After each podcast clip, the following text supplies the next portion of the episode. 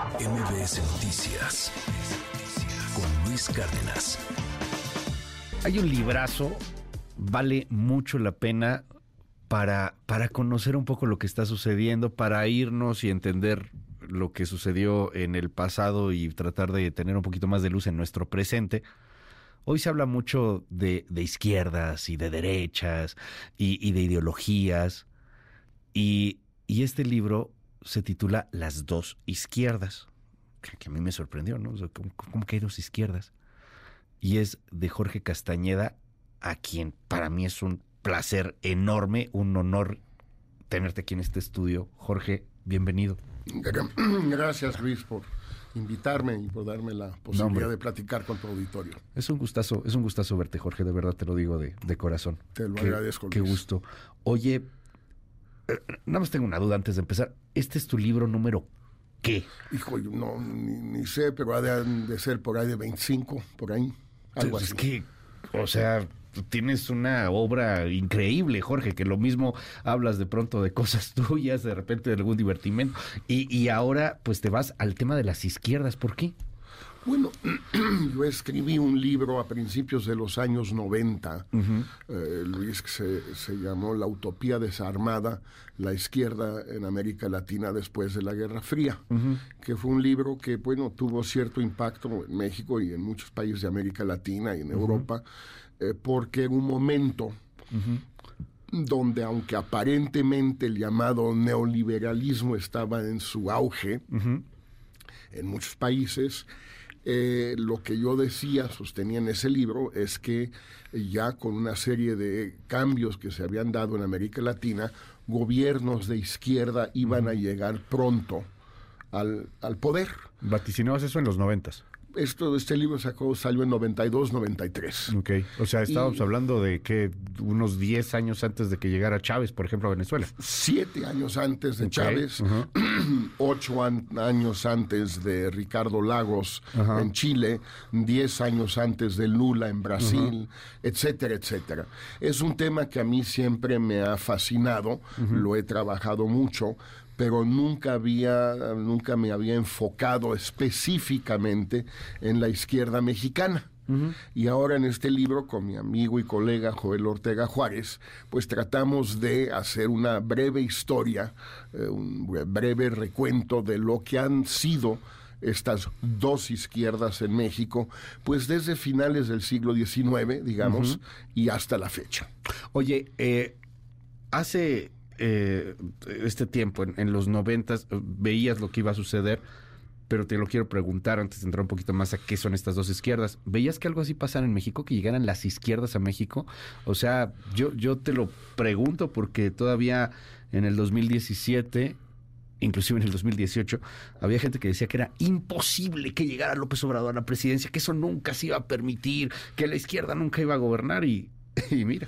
Bueno, en realidad esto comienza en el 88 uh -huh. con la candidatura de Cuauhtémoc Cárdenas, okay. el fraude electoral de ese, de ese año, que no creo yo que haya cambiado. Uh -huh. eh, el carácter del ganador, uh -huh. pero sí cambió muchísimo el fraude, el margen. Uh -huh. Yo creo que desde ahí ya se veía Uh -huh. que cuando llegara y ya se consolidara un principio de democracia representativa en México, uh -huh. algún día iba a ganar un candidato, una candidata de izquierda. ¿Por qué? Okay. Pues porque el país, al igual que muchos otros de América Latina, es un país muy desigual. Uh -huh. Y cuando hay manera de que las víctimas de la desigualdad voten, cosa que nunca había sucedido en México antes del 2000, pues algún día va a ganar un candidato que pro, se propone una política redistributiva. Esto fue inevitable claro. en Europa desde principios del siglo XX y ha sucedido en casi toda América Latina a principios del siglo XXI uh -huh. y tenía que suceder en México también. Eh, en tu libro te vas mucho más atrás del 88. Claro. Eh, eh, en este momento de la Revolución Mexicana, inclusive un poco más atrás, pero me llama la atención que, que citas el, el, tema, por ejemplo, de la muerte de Zapata como uno de los momentos en el cual van surgiendo dos izquierdas. ¿Cuáles son esas dos izquierdas? ¿Por qué en Zapata? ¿Por qué en ese momento? Bueno, Zapata, Villa, a su manera, inventado un poco por Hollywood y por John Reed, eh, eh, es un personaje del cine más que de la realidad. Eh, eran, fueron considerados siempre por sus orígenes, sobre todo Zapata, más populares, por su cercanía con el campesinado, por su lucha por el reparto agrario, etcétera. La tierra es de quien la trabaja. la izquierda dentro de los, las fuerzas revolucionarias entre 1910 y 1920. Si eh, Carranza, si Obregón, etcétera, eran más bien, entre comillas, la derecha dentro de la Revolución Mexicana, pues Zapata y Villa eran vistos como la izquierda dentro de la Revolución Mexicana, con muchos otros, por cierto, en esa época, ¿no? Y bueno, eh, son figuras icónicas de la revolución, Zapata y Villa, no necesariamente con, correspondiendo a la realidad. El gran biógrafo de, Zapata, John Womack, empieza su libro diciendo eh, los campesinos de Morelos hicieron una revolución porque no querían cambiar. Claro no porque sí querían cambiar, no querían el cambio y por eso hicieron una revolución. Entonces Zapata se vuelve esta figura icónica que permite ya empezar a ver desde entonces estas dos corrientes dentro de la izquierda mexicana. Pero ¿es esa pata esta corriente radicalísima, Jorge? No, como te digo, eh, hasta se puede con, hay un es un ejército, ¿no? No, se pueden considerar como conservadores en muchos sentidos. Pero la la mitología, la, historia oficial de México, eh, muchos otros eh, elementos han permitido identificar a una izquierda dentro de la Revolución Mexicana desde Zapata y Villa, no solo ellos, pero sobre todo ellos. Y estos sectores se irán reproduciendo a lo largo del el siguiente siglo. Ya estamos a más de 100 años del fin de la Revolución Mexicana. ¿Y la otra izquierda? ¿Cuándo va surgiendo? Bueno, la otra izquierda, la izquierda independiente, lo que llamamos Joel y yo la izquierda independiente, que siempre se opuso a los regímenes de la revolución, eh, aunque tiene orígenes desde antes de la revolución, con gente como Flores Magón, como otros dirigentes socialistas, anarquistas del siglo XIX, esta otra izquierda de alguna manera tiene su momento fundacional en 1919, cuando se crea el Partido Comunista Mexicano. Por cierto, eh, el primer partido, después del Partido Bolchevique en Rusia, en adherirse a la Tercera Internacional y como contamos en el libro, un partido muy extraño porque fue creado, fundado básicamente por extranjeros. Claro. Un indio, un japonés, un eh, americano medio agente del gobierno de Estados Unidos, José Alan, eh, y un europeo. Eh, todo desde un principio un partido fundado por estos extranjeros y que es el punto de arranque de esta otra izquierda independiente. Dime algo, Jorge. Eh, llegó al final este gobierno, se dice de izquierda, y, y, hacia dónde va esta corriente. Y también dentro de estas dos izquierdas que nos cuentas, me llama la atención que pareciera que en México no ha llegado, no sé, una izquierda quizá un poco más progresista, un poco más moderna, un poco como lo que llega a suceder en, algunos países europeos, eh, como, como que estamos eh, amarrados, arrebujados, metidos y, ahí en, en, esa caja de estas izquierdas históricas. ¿Es un gobierno de izquierda el que llega ahora? ¿Qué izquierda es? Bueno, lo que eh, argumentamos Joel Ortega y yo en el libro Dos Izquierdas, lo que nunca se contó de la izquierda mexicana, es que a partir de 1988 y de la candidatura de Cuauhtémoc Cárdenas, la izquierda de la Revolución Mexicana, esta que empieza, si se quiere, con Villa, Zapata, etcétera, y que recorre todo el siglo presente dentro del cardenismo en los años 30, Vicente Lombardo Toledano, Enríquez Guzmán en 52, etcétera, etcétera, etcétera. El Movimiento de Liberación Nacional, Carlos Fuentes, Eberto Castillo, toda esa, esa izquierda de la Revolución Mexicana se eh, adueña de la izquierda independiente en 1988. Ok. Cuando el PMS, que a su vez vino del PESUM, que a su vez vino del Partido Comunista, el PMS se suma a la candidatura de Cuauhtémoc Cárdenas, que viene de, de una escisión del PRI, Claro. de gente que era la izquierda de la Revolución Mexicana, la izquierda del PRI, si tú quieres. Sí. Cuauhtémoc, Muñoz Ledo, Figenia Martínez, mucha gente así. Los hay retratos, hay fotos Que, de que, ellos por en el cierto, libro. corrígeme, por favor, Jorge, pero según yo, esa fue la primera alianza, ¿no? Que hubo. Bueno, en fue ese 88. En 88 Ahora que están tan se, de moda. se suma la izquierda independiente a la izquierda de la Revolución Mexicana, que se cinde del PRI, pero de entre esas dos, la que gana, la que se fagocita a la izquierda independiente, es la izquierda de Cuauhtémoc y Porfirio y López Obrador y todos, que eh, se adueñan de todo eso, crean el PRD y luego ya se vuelven absolutamente hegemónicos dentro de la izquierda.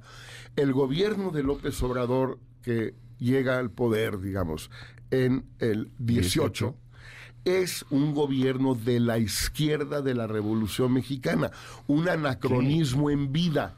Es una izquierda que se remonta a 100 años antes. Y por eso esta cosa tan absurda mexicana de anacronismos cons- constantes. Una, entre comillas, izquierda antifeminista, antiecológica, antiderechos humanos, incondicional de las dictaduras de Cuba, Venezuela, Nicaragua, Rusia, etcétera. Una izquierda profundamente corrupta, sin la menor duda, ya lo hemos visto todos los días, antidemocrática, etcétera. Conservadora, Conservadora, como lo que decías, ¿no? O sea, conservadora. es esa pata al Es final de la izquierda claro. de la Revolución Mexicana. Es una izquierda que viene de hace 100 años, más de 100 años, y que pues en un país que siempre ha tenido tentaciones anacrónicas de hacer cosas a destiempo, pues es lo que pasa en el 2018 y ahí estamos. Oye, a ver, eh, estas izquierdas, hemos visto los ejemplos, ¿no? O sea, pasó en Chile, o sea, pasó en Argentina, esto está pasando en, en Venezuela, siguen en este asunto. No, no, no, no llegamos tarde, o sea, ¿a, a dónde vamos? Porque a lo mejor si esta izquierda hubiera llegado hace 10, hace 20 años, en el 88 mismo, Exacto. ya estaríamos en otro lado, ¿no? Ya, Bueno. ya el debate sería distinto, pero yo creo que hubiera ¿a dónde sido vamos? distinto. Yo creo que fue una de, pues una más de los desencuentros de México con la historia. Sí. Que en lugar de que se diera la transición a la democracia en 88 o en 94, y quizás en lugar de que se hiciera hacia el centro derecha con Fox, se hubiera dado hacia el centro izquierda con Cuauhtémoc, pues quizás el país sería distinto. Pero el hecho es que no sucedió por muchas razones. No fue así. Y entonces, pues nos topamos en el 18 y hasta la fecha Claro. con esta izquierda, insisto, muy anacrónica. Te doy un ejemplo de ayer mismo, Luis. Ayer, en la Organización de Estados Americanos, la OEA, La OEA. eh, se presentó un proyecto de resolución condenando la invasión rusa de Ucrania. ¿Quiénes votaron en contra? Bolivia, Brasil, Guyana, la dictadura de Bukele en El Salvador y México. México. El gobierno eh, chileno de izquierda de Gabriel Boric votó a favor.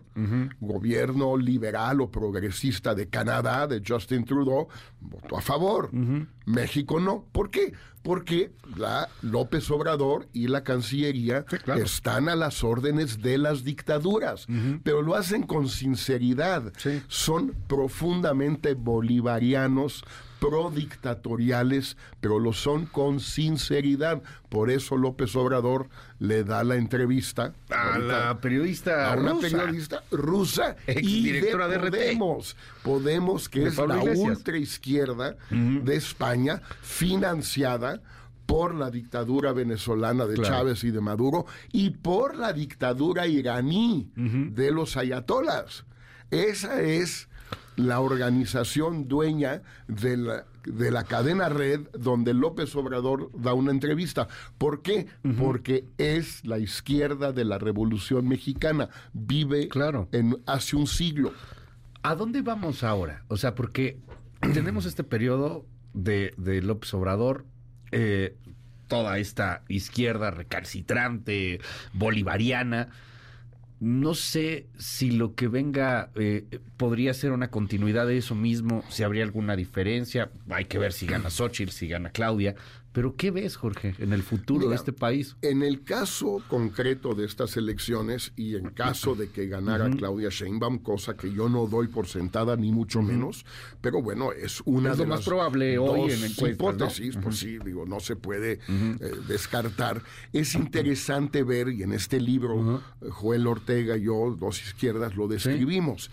Eh, el- Claudia Sheinbaum viene del movimiento estudiantil de 1986-87, del llamado CEU, el Consejo Sí. Estudiantil Universitario, que eh, organizó un gran movimiento estudiantil contra la reforma del entonces rector Jorge Carpizo, de que quería poner cuotas en la UNAM, como en casi todas las universidades públicas del país, por cierto. Sí. Casi la sí, única sí. donde no hay cuotas Es la UNAM. es la UNAM, pero bueno. Gran movimiento, muy fresco, joven, dirigido por lo que se llamaron los tres reyes magos, Carlos Simas, Imanol Ordorica y Antonio Santos. Ok. Claudia era la pareja Sí, de Carlos Simas. de Imas, ajá. Ese movimiento, los tres Reyes Magos, se suman a la candidatura de Cuauhtémoc Cárdenas. Le organizan un gran meeting espectacular en CEU en mayo de 88, Ok. dos meses, un mes y medio antes de las elecciones. Ellos se suman a la campaña y luego se suman al PRD y desaparecen ya como una corriente de izquierda independiente, fresca, iconoclasta, etcétera. Se suman a Cuauhtémoc, a Porfirio, a todos ellos, que son en efecto el anacronismo de la Revolución Mexicana. Claudia Sheinbaum viene de ahí. Eso es ella. Ella fue fagocitada, devorada, absorbida, Comida. como la quieras llamar, engullida por esta izquierda de la RM, como decimos. Joel y yo, hace ya 35 años. De ahí viene, ella es parte ya de la izquierda de la Revolución Mexicana. No tiene nada ni de fresca, ni de ecologista, ni de feminista, ni de favorable a los movimientos minoritarios, nada de eso. Ella es parte de esta vieja En esos izquierda. 35 años no ha cambiado, no ven que haya cambiado.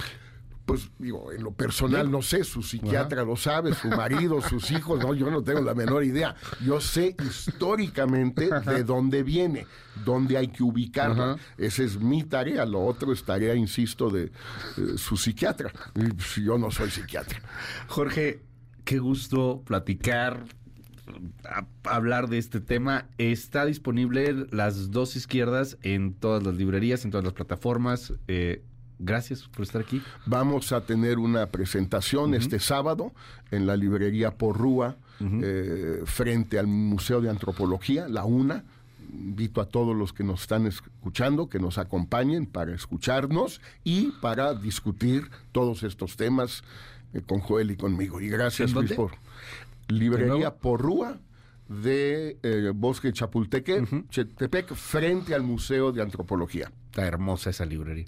Muy bonita. Digo, es hermosísimo aquí en Reforma, muy cerquita. ¿Cuándo? sábado a la una. Sábado, una de la tarde, ahí está la presentación. Y, y bueno, pues muchísimo éxito. como Gracias siempre. por, por recibirme, Luis. No, hombre, al contrario, gracias por venir. Es Jorge Castañeda. MBS Noticias con Luis Cárdenas.